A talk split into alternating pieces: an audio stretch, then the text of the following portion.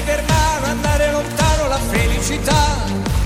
E tu sguardi innocenti in mezzo alla gente la felicità. E restare vicini come bambini la felicità. Felicità. Felicità. È un cuscino di piume l'acqua del fiume che passa e che va. È la pioggia che scende dietro le tende la felicità.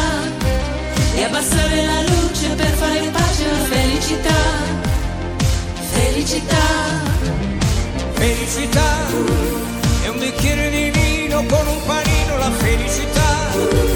E lasciato il biglietto dentro cassetto la felicità.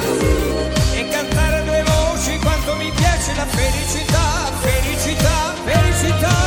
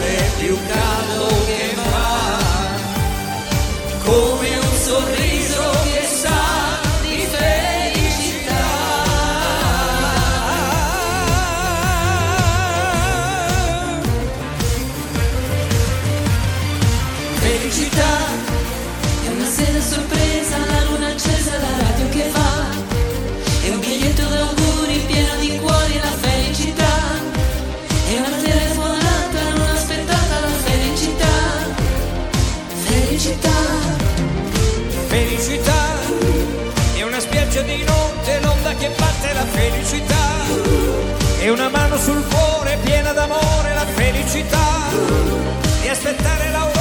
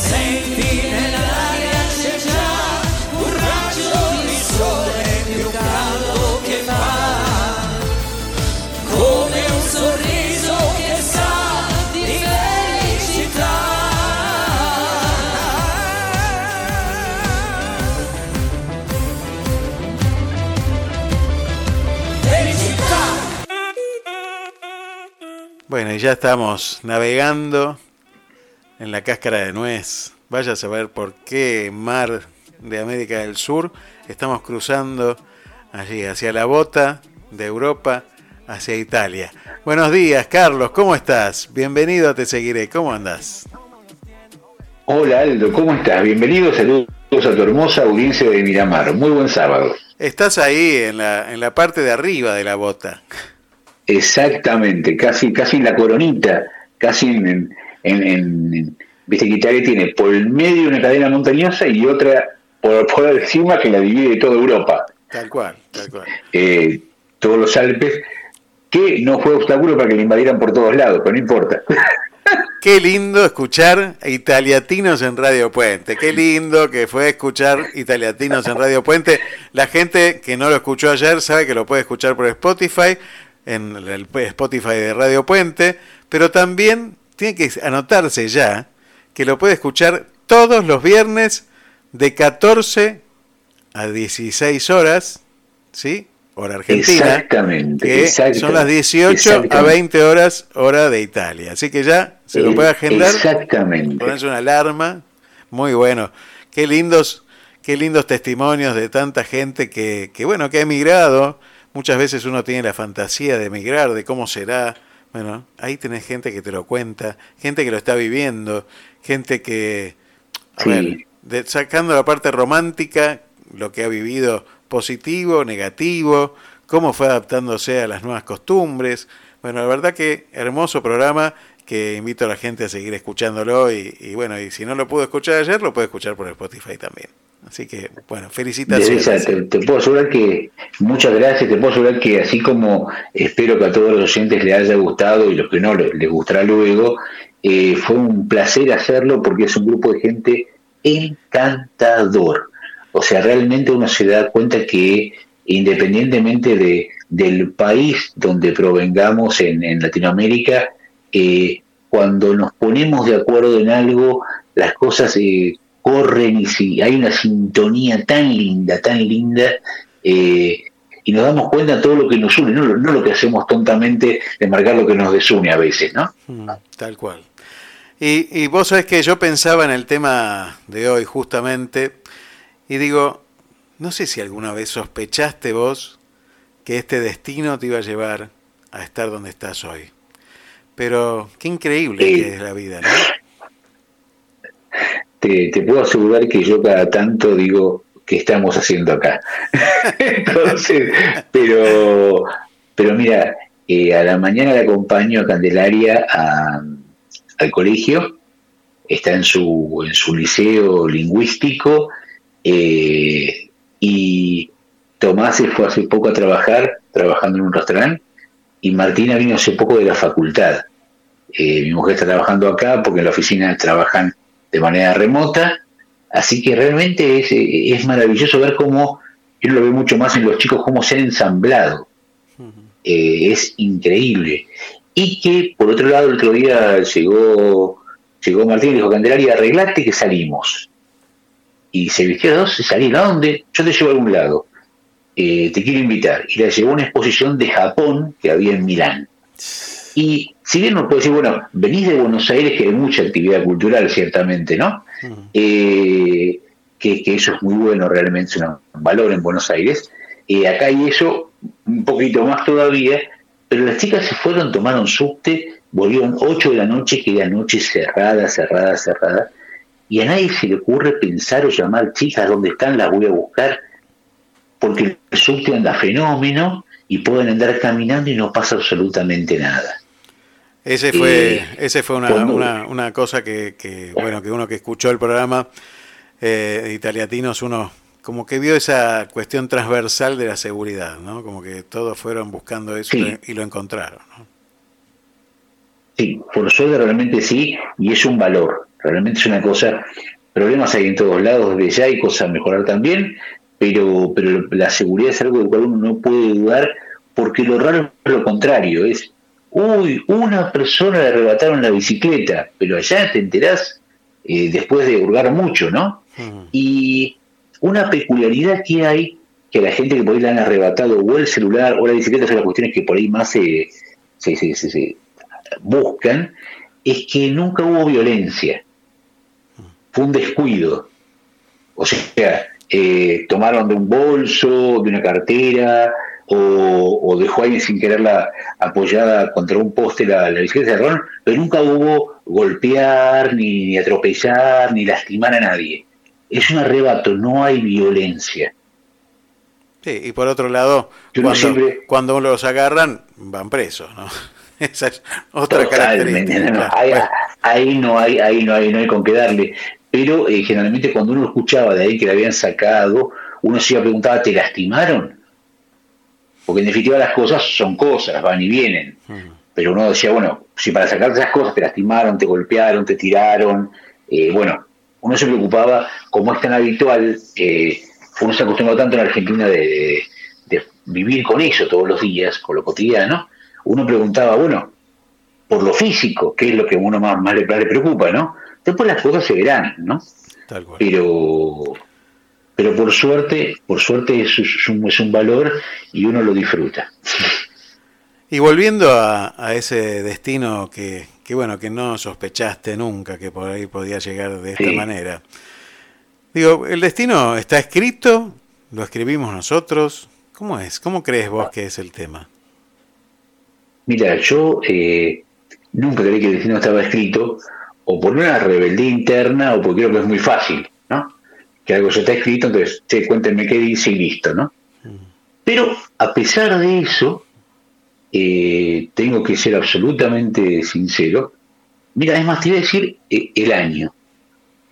Octubre de 1995. Eh, yo venía una tarde, no sé, que no sabía dónde venía, dónde iba, y había pasado por la avenida Corrientes, veo la pizzería Banchero.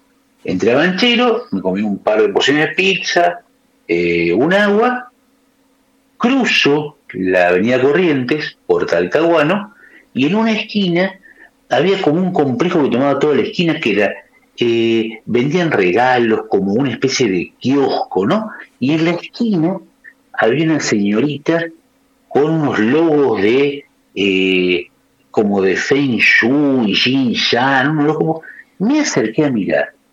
Digo, ¿qué es esto? No, acá, señor, le hacemos el ascendente astral, le hacemos el ascendente, la tangente, el seno, el coseno, todas esas cosas, eh, por dos pesos. En ese momento era bastante lógico, ¿no? Hmm. Y realmente no creía mucho, pero me lo dijo tan bien que dije, adelante, hacérmelo, ¿no? Y me hizo todo un ascendente, cuándo había nacido, la hora, todo. Y cuando termina, como para la frutilla del postre, me dice, bueno, y como también le, por esto tiene la opción de elegir un trimestre que usted elija, del año que usted elija, y yo digo, ¿qué va a pasar? Caramba, digo yo.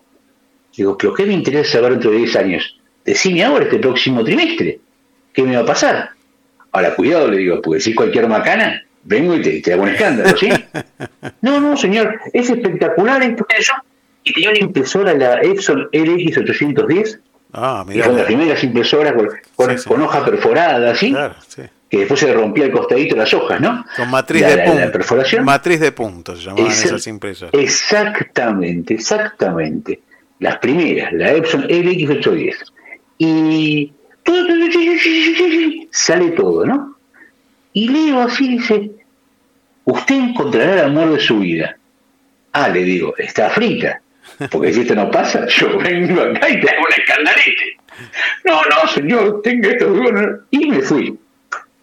A los dos meses conocí a mi mujer. Mira vos. bueno.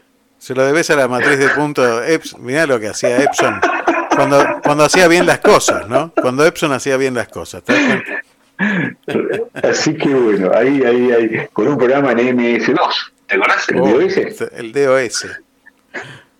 El DOS, como, que como queda en el monitor el fósforo o naranja o blanco. O blanco, exactamente. ¿Sí? Sí, sí. Qué tiempo se sí. que teníamos una 386. Exactamente. Y le voy a decir más, yo jugaba a un jueguito en esa época, cuando dejaba de trabajar, tenía un jueguito que traía la computadora, no sé si por defecto me lo había regalado a alguien, que se llamaba Rick Dangerous. Rick Dangerous se llamaba, era como Indiana Jones. trucho y para nosotros era una cosa extraordinaria con unos gráficos fantásticos que uno los ve ahora y dice, qué porquería, ¿no? bueno, pero, pero uno es inventiva, que uno jugaba también el pinball o no, que eran dos puntitos y sí, dos, dos guiones, una raya y un puntito. Y uno estaba contento. Y si uno se creía que era McEnroe o era Vita Gerulaitis, qué sé yo. Tal cual. Eh, mira, creo que, con esto del destino y el y la misión que a veces vemos, ¿no? Hay como una, a ver, ¿cómo te pongo un ejemplo? Eh, eh, cuando uno va a comprar algo, hay una relación inversa entre el costo y la preocupación. ¿Qué significa esto? A ver, a ver, a ver. Suponete que vos me decís, suponete que vos me decís, uy, Carlos, necesito un par de zapatos que hace mucho que lo tengo. Hmm. Muy bien. ¿Qué? Opción uno. Salgo, camino, primera zapatería que encuentro, me compro un par de zapatos. Preocupación, cero. Caminé 40 minutos y me lo compré. Yo te diría que seguramente te va a salir muy caros. Ahora, si al revés decís, a ver, voy a fijarme dónde habrá zapaterías buenas, que yo, y por ahí alguna que estaba a seis cuadras y conseguís unos muy de zapatos por mucho, por mucho menor precio. Es una relación inversa. Cuanto más me preocupo, menos gasto, ¿sí? y con la misión pasa algo parecido. O sea, cuando el destino dice, fenómeno, que alguien me diga lo que tengo que hacer. ¿no? Entonces busco algún, programa de computación, alguna astróloga, alguna carta astral y eh, preocupación cero. Pero ¿qué pasa? Estoy marcado por eso. Me dijeron que tengo anteojeras, no puedo hacer otra cosa. Encontrar la misión de uno implica más preocupación. ¿Sí? Implica un trabajo interno, implica una reflexión, implica días. Eh, y implica saber que, para qué uno está, es bueno y para qué eso que no. Pensar para qué fue llamado uno a esta vida y, hacia dónde tiene que ir. Eh, eso tiene mayor preocupación, pero tiene un valor completamente distinto. Qué bueno, qué bueno. Yo hoy hablaba con alguien por la mañana y me decía, la verdad que yo, mi aspiración mayor es que mis hijos sean mejores que yo. Digo, qué buena misión, ¿no? Qué buena misión para un padre el encontrar que los hijos son mejores que uno. Mejores no implica ser eh, una, una, cuestión de competitividad, sino una cuestión de orgullo, de ver a sus hijos crecer, de ver a sus hijos bien, de ver a, a sus hijos desarrollarse. Me parece que está buena la misión, ¿no? La misión de un padre eh, encontrando eso en los hijos, ¿no? Vos sabés, porque sos mi amigo, vos te lo he comentado, que esa es la razón primera, primera por la cual estamos hoy nosotros en Italia. Eh, pero no es algo habitual de escuchar. La gente dice, no, eh, habla de inflación, habla de, enojos políticos, de otras cosas. Y y con la suerte de, italiatinos, de encontrar con un montón de gente, empecé a escuchar muchas mamás y papás que me dijeron, vinimos preocupados por el futuro de nuestros hijos. Tal cual. Queremos darle una mejor calidad de vida a todos, pero un, un espacio de progreso para los hijos. Que nadie dice, porque te emigraste regalo un, una cocarda especial o tenés habilitado o tenés 10 en todas las materias hasta, hasta el que viene. Claro que no, pero es como que decís, bueno, tenés un camino y sabes que las reglas en ese camino son exactamente iguales en todo el camino, que no varían y que si te esforzás, te preocupás y seguís adelante, te va a ir bien. Muchas veces uno equivoca una palabra que se usa mucho se define poco o se define mal, que es el amor, ¿no? Y, yo me acuerdo hace muchos años cuando hablaba del tema del amor, eh, bueno, pero yo este, no lo siento esto, me decían mucho, eh, yo no siento tal cosa, no siento tal otra, confundiendo el amor con un sentimiento, ¿no?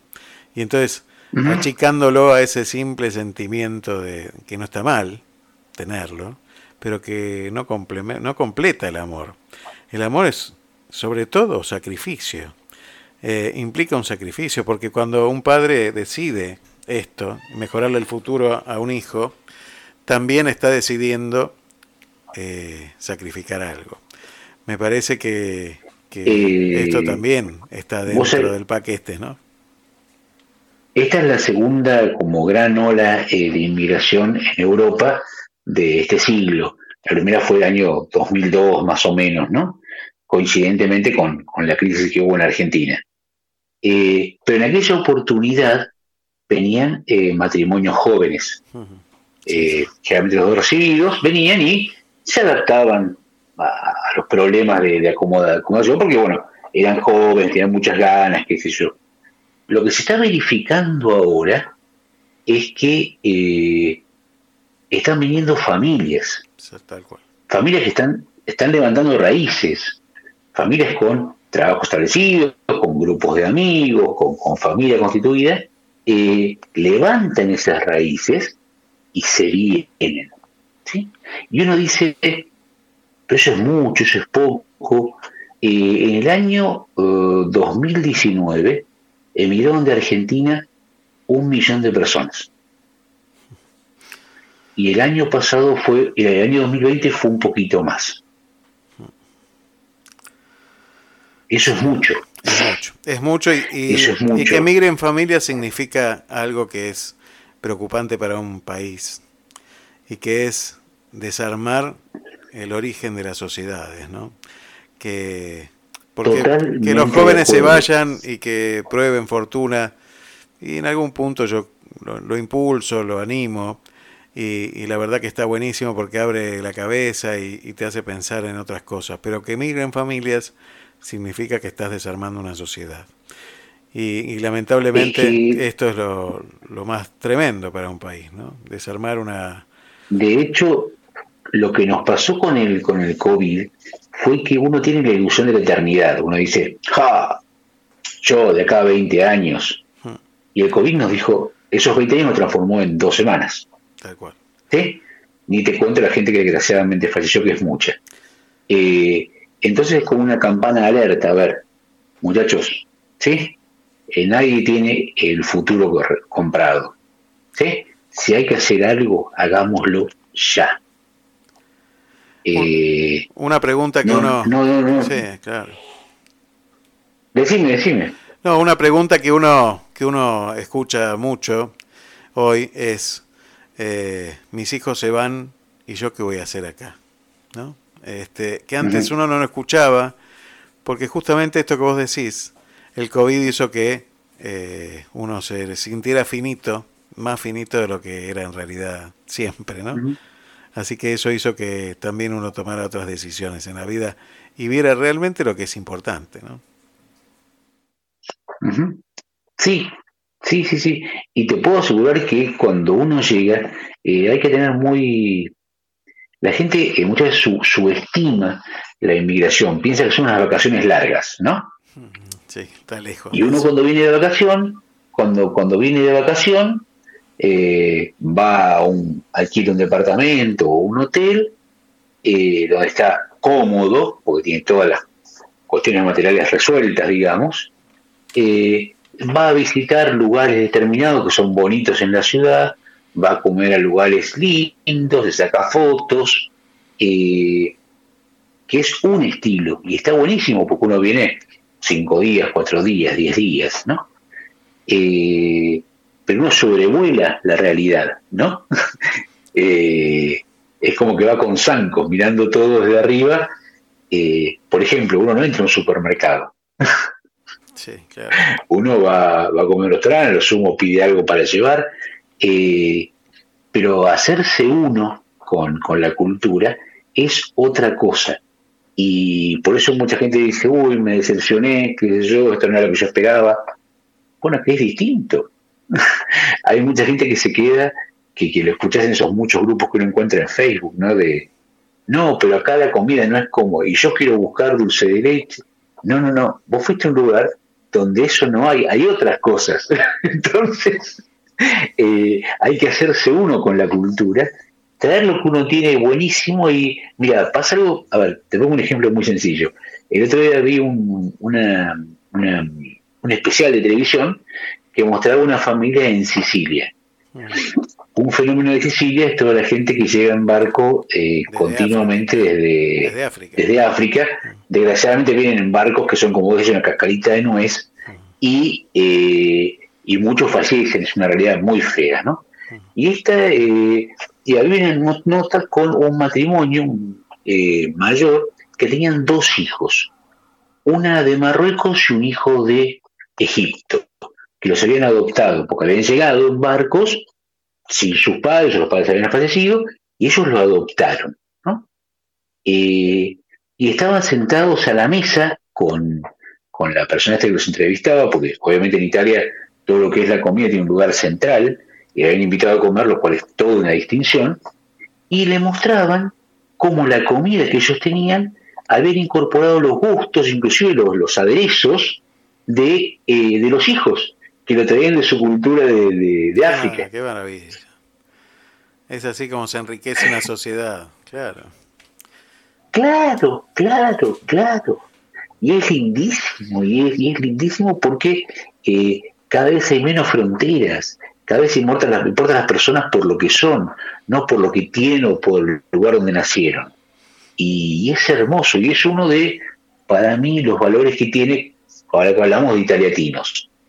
eh, uno escucha acentos distintos, palabras distintas, eh, giros idiomáticos distintos, eh, pero hay una gana de, estar y sumar e ir para adelante. Y eso se impone a todo lo demás. Ayer Samuel contaba, dentro de, las charlas de italiatinos, le preguntaste sobre los dialectos. Y, la verdad que todos los que tenemos experiencias en los dialectos no tienen nada que... O sea, uno piensa, bueno, el dialecto es como, como qué sé yo, estar en un barrio, en una, una ciudad del interior de la provincia, de alguna provincia argentina, y qué sé yo, y tiene algún modismo. No, no, son idiomas distintos, son dialectos que, que, realmente no se entienden. O sea, yo algo hablo de dialecto conversanés, porque ni siquiera es un dialecto de Bari, y, conversano, cada pueblito tiene su propio dialecto, y la verdad que uno no entiende nada, ¿eh? no entiende nada de nada. Tiene que ver, por supuesto, como decía Samuel, por estas inmigraciones, corrientes migratorias que tuvieron, porque fueron invadidos por tanta cantidad de pueblos. Eh, no nos olvidemos que Italia fue el centro del universo en algún momento, y, bueno, todos apuntaban la mirada hacia allí, y todos quisieron invadir, desde, los bárbaros hasta todo lo que uno se puede imaginar, este, era el centro del mundo, ¿no? Entonces, eh, todo ese bagaje histórico también se encuentra en el idioma, en esas que también son de alguna manera barreras, identidades. Me encanta, la verdad que me encanta, vuelvo a insistir, eh, Italiatinos recién comienza y creo que tiene un destino enorme. Te agradezco muchísimo, vos es que me pasa a mí en el supermercado, uno llego, me pasó otro día, llego a la caja y uno generalmente es buongiorno, buongiorno o salve, ¿sí? Si tiene más amistad, un chao, ¿no? Bondi, me dice la señorita. ¿Qué es Bondi? ¿Sí? Eh, Bondi no suena colectivo en, el Buenos Aires. no, no. Eh, sí, sí. Bondi es buen día en dialecto milanés. Mira vos. Es más, hay unos, hay unos, eh, unos dolci, acá en, en Italia eh, el desayuno es sí o sí dulce. Es un café con leche, eh, el café que uno desee, digamos, café doppio, espresso, lungo, cappuccino, y un dulce, una media luna rellena, media luna simple, una, una, pasta, una pasta, digamos, ¿no? Claro, una pasta dulce. Una pasta y sí o sí, no, no hay otra. Y uno de los eh, que venden para los desayunos, unos, unas pastas se llaman bondi. Porque y se venden en Milán. y bueno, y hasta que unos, eh, la niebla, ¿no? Eh, la niebla es un, es un, integrante más de las mañanas aquí en el norte. pero hay una niebla, que la niebla milanesa es terrible, es una, es, es una pared, no se ve absolutamente nada. Eh, esa es la siguera. ¿La qué? ¿Cómo se llama? Siguera. La siguera milanesa. Siguera. Siguera. Y con GH. Y eso no tiene nada que ver con la nevisca ni con la nevi. No, no, no. Sí, el, Milán es la siguera. Entonces uno se va acomodando y aprendiendo esas cositas, eh, si no para decirlas, para saber qué es cuando uno le dice, cuando lo escucha. Una cosa que a mí me, llamó mucho la atención también es la forma de conducción, por lo menos en Roma y, en algunos lugares del sur, la forma de conducción italiana es tremenda. No sé cómo será en Milán, porque no estuve, pero... Es dramática, es dramática. Mira, las líneas de las líneas que hay en la calle son como eh, opiniones gráficas, ¿sí? Si le parece, vaya por ahí. No, no, no, no, no, no. Eh, es increíble. Yo he visto hacer cada cosa. Por ejemplo, he visto una avenida de doble mano eh, que venían los coches y en un momento doblan en el medio de una calle y se ponen uno frente a otro para doblar. Pero no hay, no hay semáforo. En algunas avenidas vos que hay un semáforo para doblar. Te pones de ese costado esperás que te el semáforo y doblas. No, doblaron. Y algunos doblan en U, por ejemplo. Sí, sí, eso lo recuerdo. y conviene saber de dónde uno viene, ¿no? Yo, yo, estoy esperando que, digo, yo digo, no se matan, manejan muy bien, manejan al límite porque manejan pegadísimos, son calles pequeñas, encima con un coche estacionado de un costado, o sea que prácticamente es una procesión que se hace, pero hay una sola cosa que respetan, que es la senda peatonal. Bien. Eh, cuando uno, cuando, cuando no hay semáforo, cuando no hay semáforo y uno pisa la senda peatonal, se paran. No es poca cosa, ¿eh? Por supuesto, no, no, los únicos que agradecemos somos extranjeros, digamos, decimos gracias, gracias, levantamos el pulgar, ¿no? Sí. Pero, pero si no, ellos, los, los siguen de largo, nada más, ¿no? No, no, no, como si nada. Pero están acostumbrados. Uno todavía dice, caramba, mira un poquito, ¿no? Eh, pero si no, y tienen el semáforo peatonal que también hay rojo, amarillo y verde. Entonces, y dice el rojo cuando faltan 20 segundos para que pase a verde. Y después de verde, amarillo y amarillo rojo. Mira. Algo también que me acuerdo. Sí, decime, decime. Decime, No, no, algo que también me, me llamó, hablaste del café de la mañana y de los diferentes tipos de café. Eh, cuando uno recibe a algún italiano, yo me acuerdo, venía mi tío a la Argentina y entonces le servían un café enorme, ¿no? Un café gigantesco y decía, ¿qué cosa es esto? Un broto, me decía. Una sopa. Claro, eh, no, es eh, acá es todo muy, muy, muy, muy, muy medido, muy medido. El otro día me contaba un amigo que fue a una, una casa y eran 10 personas y el dueño de casa iba a hacer pastas, eh, espagueti. Estaba pesando los espaguetis. Totalmente, se hace así. Porque son 80, es decir, tenía un kilo y le dijo, tira el kilo, dale, listo, vamos, ¿no? No, no, son 80 gramos por persona. Es así, perfecto. Eh, mi, abuelo, claro, mi abuelo cuando hacía el risotto, mi abuelo era, era turinés, tiraba un puñado de arroz por persona y uno para la cacerola. Como para que Esa es la medida. para que haya un piquitín, digamos, ¿no? Esa era la, diferencia. Y la medida. Y una cosa que te quería contar que, realmente uno, se asombra, eh, a ver, estamos en, en, Argentina en enero, ¿no? Entonces uh, mucha gente dice, aprovecho a comprar ropa de invierno porque está de liquidación. Claro, pero ¿cuál es el problema? Anda a probarte un pullover un día de estos eh, enero, te, da calor nada más que de ver el pullover. Pero ciertamente está más barato porque es contratemporada. En julio va a estar carísimo, porque es plena temporada. Y van a estar de oferta las bermudas y, y las remeras más livianas. Aquí hay liquidación de invierno en invierno. Es verdad. Las rebajas, las rebajas de invierno y las rebajas de verano están en verano y en, invierno con ropa de verano y con ropa de invierno. El otro, nosotros habíamos ido a principios de diciembre, habíamos estado paseando con Milán, eh, lleno de gente, todo el mundo haciendo cola y todo carísimo.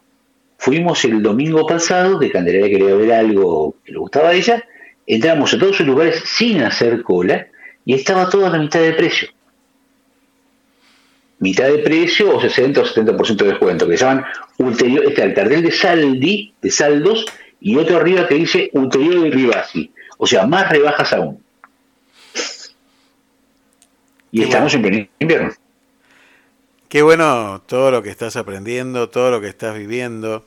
Eh, está bueno que cada uno cuente sus experiencias, que, que también tienen que servir. Yo siempre me pregunto, uno siempre tiene la excusa de que Italia tiene muchos más años que nosotros de antigüedad y experiencia y una democracia mucho más ejercida que nosotros, pero yo digo, nosotros tenemos que aprender, ¿no? Porque eh, cuando uno ve a otro que hace algo, se supone que tiene que hacerlo mejor o, por lo menos este, tratar de no repetir el mismo camino eh, y no equivocarse por el mismo camino. Y yo veo que...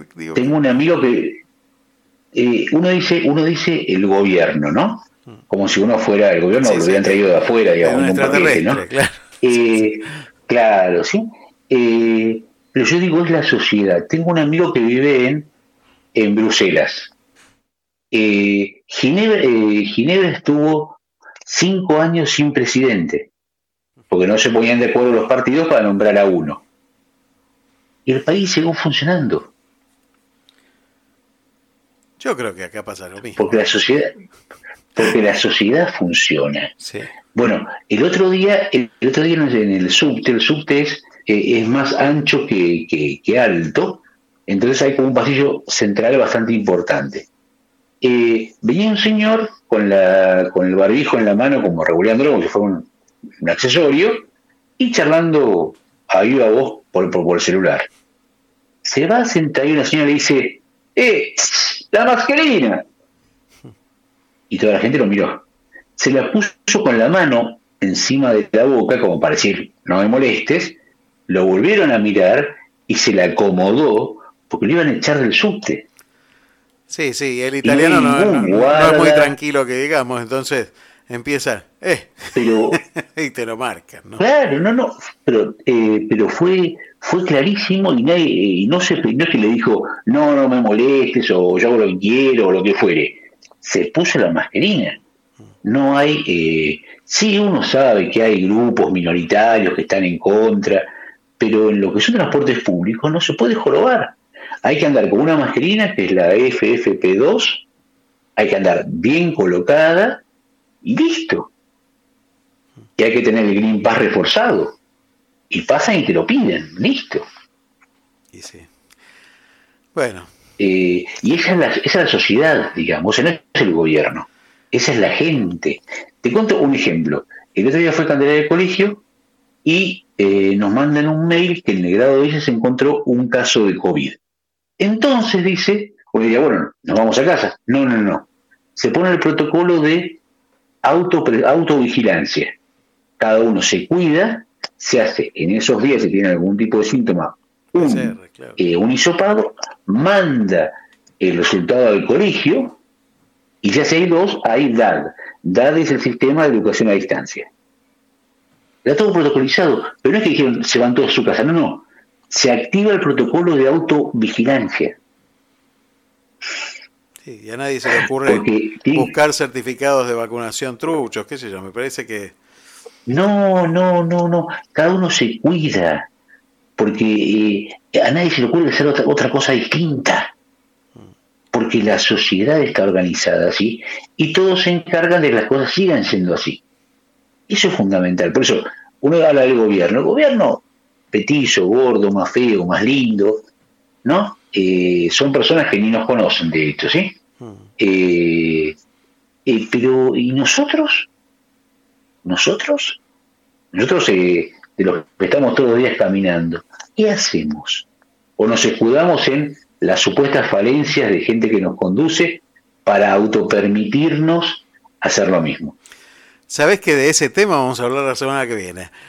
Carlos, muchísimas gracias. Ya te dejo planteado el tema. La, semana que viene vamos a hablar de educación. De educación, pero que tiene que ver con esto, con la responsabilidad personal, por una nota que salió y que eh, no lo quiero dejar pasar. Quiero que lo hablemos. Así que la semana que viene vamos a hablar de eso. Encuéntrense con Italiatinos, búsquenlo. Italiatinos está en Spotify, va a estar en YouTube, va a estar en las redes sociales. Cada uno de los integrantes también de Italiatinos, conózcanlos eh, síganlos. Bueno, también va a estar en la página de, Radio Puente. Eso va a llevar un poquito más de tiempo porque tiene otra construcción, pero de a poquito vamos a, ir sumando cada vez más gente. Y la verdad que yo, de nuevo, felicitaciones por este hermoso programa y por este nuevo emprendimiento.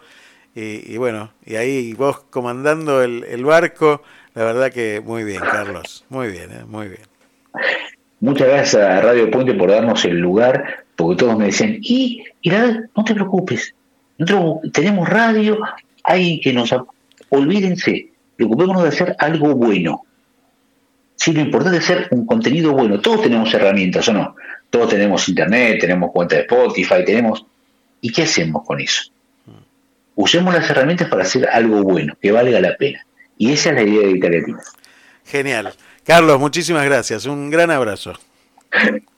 Un abrazo grande. Saludos a la familia y saludos a todo el equipo de Italiatinos. ¿eh?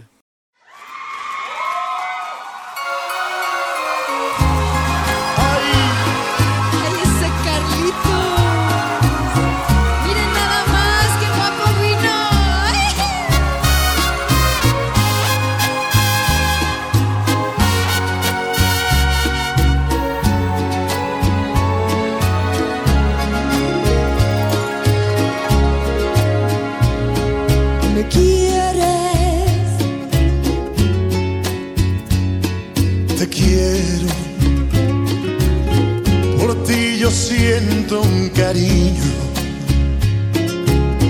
Desde que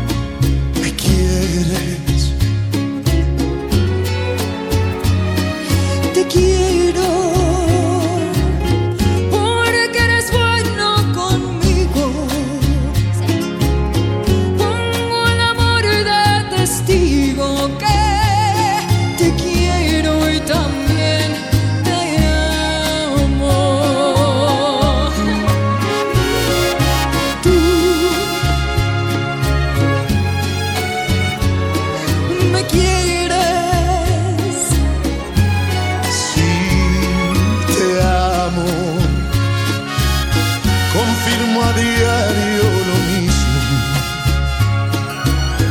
Estoy a tu mismo